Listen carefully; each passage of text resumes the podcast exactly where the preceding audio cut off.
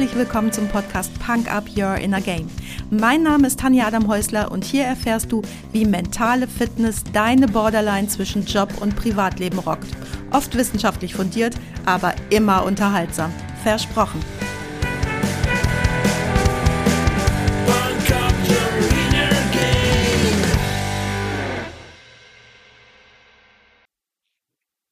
Hey, hallo und herzlich willkommen. Schön, dass du heute wieder mit dabei bist, mir deine Zeit schenkst und mich mit in dein Ohr nimmst. Ja, heute, wie letzten Sonntag schon angekündigt, gibt's den zweiten Teil des spannenden Themas Logical Fallacies.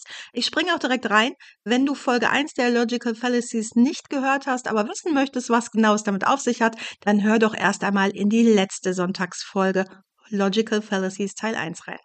Und los! Erstens der Schwarz-Weiß-Malerei Fehlschluss. Der Name erklärt diesen logischen Fehlschluss schon ganz gut.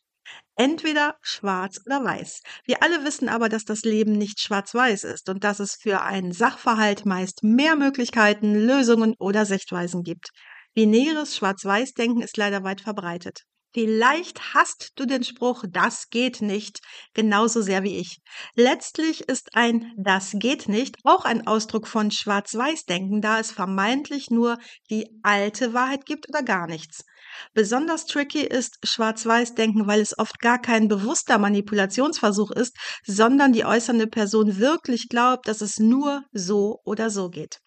Punk Up Your Inner Game soll dir helfen, wendig in deinem Denken zu werden und immer wieder neue Gedankenexperimente zu wagen, alles in Frage zu stellen und zu eigenen Schlüssen zu kommen und genau das zu verinnerlichen, was Schwarz-Weiß-Denken eben nicht ist. Die Einbeziehung verschiedener Variablen, Bedingungen und Kontexte, aus denen sich mehr als zwei Möglichkeiten ableiten lassen.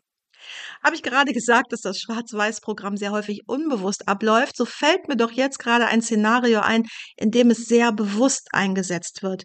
Die Schwarz-Weiß-Argumentation ist sehr nützlich beim Aufbau von Schreckensszenarien, um den Fokus der Beteiligten auf die gewünschte Alternative zu lenken und halt so einfacher umzusetzen. Oder um eine Stimmung zu provozieren, wenn ich an Kriege denke. Aber lieber ein Beispiel aus dem unternehmerischen Kontext. Auf der Vorstandssitzung verkündet der CEO, entweder wir erhöhen die Preise, um unsere Gewinne zu steigern, oder wir gehen bankrott. In diesem Fall wird Schwarz-Weiß-Malerei verwendet, um die Entscheidung auf die beiden Extrempole der Preiserhöhung oder des Scheiterns zu reduzieren. Tatsächlich gibt es im Unternehmenskontext oft viele Mittelwege und strategische Alternativen, um die Gewinne zu steigern, wie etwa ähm, Verbesserung der Effizienz, das Finden neuer Märkte, Senkung der Kosten oder die Einführung neuer Produkte oder Dienstleistungen. Schwarz-Weiß-Malerei verleitet dazu, wichtige Nuancen und Optionen zu übersehen, die für den langfristigen Erfolg eines Unternehmens von Bedeutung sind. Zweitens, der goldene Mitte-Fehlschluss. Anders als beim Schwarz-Weiß-Denken wird beim Fehlschluss der goldene Mitte ein Kompromiss oder ein Mittelding zwischen zwei Extremen als die Wahrheit dargestellt. Stell dir eine Debatte über den Klimawandel vor, bei der eine Gruppe von Wissenschaftlern überwältigende Beweise für die menschliche Verursachung des Klimawandels präsentiert. Eine andere Gruppe behauptet, dass der Klimawandel nicht menschengemacht sei und dass die Erde sich schon immer natürlichen Schwankungen unterwerfe.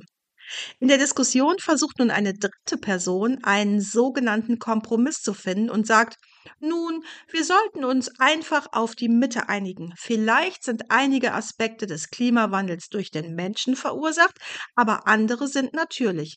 Lassen Sie uns Kompromiss eingehen und in erster Linie auf erneuerbare Energien umsteigen, aber weiterhin fossile Brennstoffe verwenden, da sie nun einfach notwendig sind. Ein Fehlschluss der goldenen Mitte, denn die Wahrheit oder die beste Lösung liegt nur ganz, ganz selten genau in der Mitte zwischen zwei Extremen. Ohne wissenschaftliche Erkenntnisse ist es nicht sinnvoll, sich genau auf die Mitte zu einigen. Auch wenn ein Kompromiss auf den ersten Blick oft verlockend ist, um zum Beispiel die Wogen zu glätten, kann er dazu führen, dass wichtige Probleme nicht angemessen angegangen werden, da er eine unrealistische und unausgewogene Position zwischen zwei Extremen einnimmt. Wir sollten klüger sein, oder? Denn oft liegt die Wahrheit tatsächlich irgendwo zwischen zwei Extrempunkten, wie wir aus dem Schwarz-Weiß-Fehlschluss wissen. Doch muss das nicht genau die Mitte sein. Manchmal ist etwas ganz einfach unwahr und ein daraus abgeleiteter Kompromiss ist ebenfalls unwahr. Ein Mittelding aus der Wahrheit und einer Lüge bleibt eine Lüge. Der dritte Logical Fallacy, das Argumentum ad hominem. Das Argumentum ad hominem wird auch Schmähkritik genannt. Das zielt also ganz bewusst auf den Charakter oder eine persönliche Eigenschaft des Gegenübers ab, um dessen Argumentation zu untergraben. Dabei kann es sich um einen ganz offenen Angriff handeln oder auf subtile Weise Zweifel am Charakter bzw. den persönlichen Eigenschaften einer Person streuen, um deren Argumente zu diskreditieren. So kann das Argumentum ad hominem das Anliegen des Gegners schwächen, ohne überhaupt darauf eingehen zu müssen. Clever, oder? Ich wähle mal ein lustiges Beispiel, wenn es nicht so traurig wäre. Angenommen, während einer politischen Debatte argumentiert der Wirtschaftsminister sinnvolle Aspekte einer Steuerreform, die der Wirtschaft zugutekommen würden. Politiker X reagiert mit Warum sollten wir auf Sie hören? Sie sind doch nur ein ehemaliger Kinderbuchautor, der keine Ahnung von Wirtschaftsfragen hat. Ihre Vorschläge kann man doch wirklich nicht ernst nehmen. In diesem Beispiel greift X den Charakter und die Qualifikation vom Wirtschaftsminister an, anstatt auf die vorgebrachten Argumente zur Steuerreform einzugehen. Das ist ein klassisches Argumentum ad hominem, da die Kritik auf persönlichen Eigenschaften des Kandidaten basiert, anstatt seine Vorschläge inhaltlich zu bewerten. So führt die Schmähkritik die Diskussion von den sachlichen Fragen ab und führt zu einem wenig konstruktiven Gespräch. Tja, manchmal kann man es aber so gut verstehen, oder? Viertens, tu quoque. Diesen logischen Fehlschluss kennst du ganz bestimmt und ich kann dir aus einer vergangenen Beziehung von mir erzählen, wie mich dieser Logical Fallacy aber mal sowas von auf die Palme gebracht hat. Tu quoque. Für die Nicht-Lateiner unter uns heißt du auch. Boah, wie ich das hasse. Dein Gegenüber nimmt deine Kritik überhaupt nicht auf und schießt sofort mit du aber auch zurück. Er beantwortet Kritik einfach mit Kritik. Was mich dabei am meisten stört, ist der Punkt, dass es in dem Moment gar nicht mehr um deinen Punkt geht und selbst wenn du dich in einer ähnlichen Situation ganz genauso scheiße verhalten hast, dann bitteschön sag es mir doch in der Situation, wo dich das gestört hat und nicht jetzt, wo mich etwas stört. Du merkst, ich gehe dabei ab wie ein Zäpfchen. Ich hasse es. So richtig blöd ist tu Quoque, weil es einfach nur ein total kontraproduktives Ablenkungsmanöver ist. Du Schatz, ich warte jetzt hier seit 30 Minuten auf dich und ich finde es nicht gut, dass du mich ohne Info so lange hast warten lassen. Du sagst auch nie Bescheid, wenn du später kommst. Ah! Ja, kann sein, dass ich auch schon mal nicht Bescheid gesagt habe. Dann weise mich doch bitte beim nächsten Mal direkt darauf hin, in dem Moment, wo es dich stört. Vielleicht kann ich mich jetzt nicht mehr erinnern. Vielleicht stimmt es auch gar nicht. Vielleicht ist es auch, dass ich dachte, dich stört das gar nicht, weil du noch nie etwas dazu gesagt hast. Denn nur weil mich etwas stört, muss es dich ja noch lange nicht stören und umgekehrt.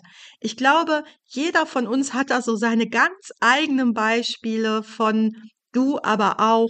Und es wäre cool, wenn du dich beim nächsten Mal, tu quoque, du aber auch, erwischt und dich an jetzt erinnerst und dir vornimmst, deinen eigenen Ärger beim nächsten Mal sofort auszudrücken und nicht als Reaktion auf Kritik gegen dich zurückschießt. Logical Fallacy Nummer 5. Der Mitläuferfehlschluss. Das Mitläuferargument ist bei gut eingeführten Produkten und Dienstleistungen oft so stark, dass bessere Alternativen, die später auf den Markt gekommen sind, gar keine Chance bekommen, wettbewerbsfähig zu werden. Der Mitläuferfehlschluss stützt sich also auf die Argumentation, dass die Beliebtheit eines Produktes oder einer Marke als Beweis für seine Qualität dient, ohne konkrete Gründe oder Nachweise anzuführen. Nur weil etwas populär ist oder von vielen Menschen genutzt wird, bedeutet es aber nicht zwangsläufig, dass es die beste Option ist. Produkte oder Dienstleistungen sollten aufgrund ihrer eigenen Merkmale, Qualität und Relevanz bewertet werden, anstatt allein aufgrund ihrer Popularität als überlegen angesehen zu werden. Der Mitläuferfehlschluss kann dazu führen, dass du schlechte Entscheidungen triffst oder minderwertige Produkte wählst, nur weil sie dem Trend oder der Masse folgen, anstatt selbstständig zu denken und eine fundierte Entscheidung zu treffen. Ich bin ja ein Techniklegastheniker und für mich funktioniert Windows perfekt.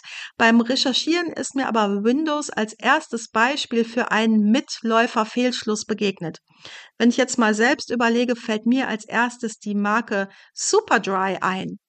Millionen mittelalter Männer laufen mit einem riesen Superdry-Aufschrift auf ihrer Brust rum und neben ihnen, lustig, ihre mittelalte Gattin. Muss aber eine coole Marke sein, trägt ja jeder. Dass etwas populär ist, ist aber noch lange kein Nachweis dafür, dass es das Beste ist oder sinnvoll. Denn die Beliebtheit einer Idee hat rein gar nichts mit ihrer Richtigkeit zu tun. Logical Fallacy Nummer 6, der Fehlschluss der Beweislast. Beim Fehlschluss der Beweislast wird behauptet, dass die Beweislast ja gar nicht bei der Person liege, die etwas behauptet, sondern es die Aufgabe von jemand anderem sei, die Behauptung zu widerlegen. Es ist jetzt etwas verworren, aber spätestens beim Beispiel gleich wird es klar. Die Beweislast in einer Argumentation liegt immer bei demjenigen, der die Behauptung aufstellt und ist nicht Aufgabe von irgendwem sonst diese Behauptung zu widerlegen. Vielleicht kennst du das. Zum Argument deines Gegenübers hast du ein Bauchgefühl, dass es zum Beispiel nicht wahr ist oder noch andere Aspekte berücksichtigt werden sollten. Dir fehlt aber vielleicht die Kenntnis, um es wirklich zu entkräften oder mit Argumenten zu unterfüttern. Dir fehlt aber vielleicht die Kenntnis, um es zu entkräften. Das darf nicht bedeuten, dass das Argument deines Gegenübers einfach als wahr angenommen wird. Nur weil etwas nicht widerlegt wird, ist es nicht automatisch richtig. Jetzt kommt das Beispiel, denk mal an unser Rechtssystem.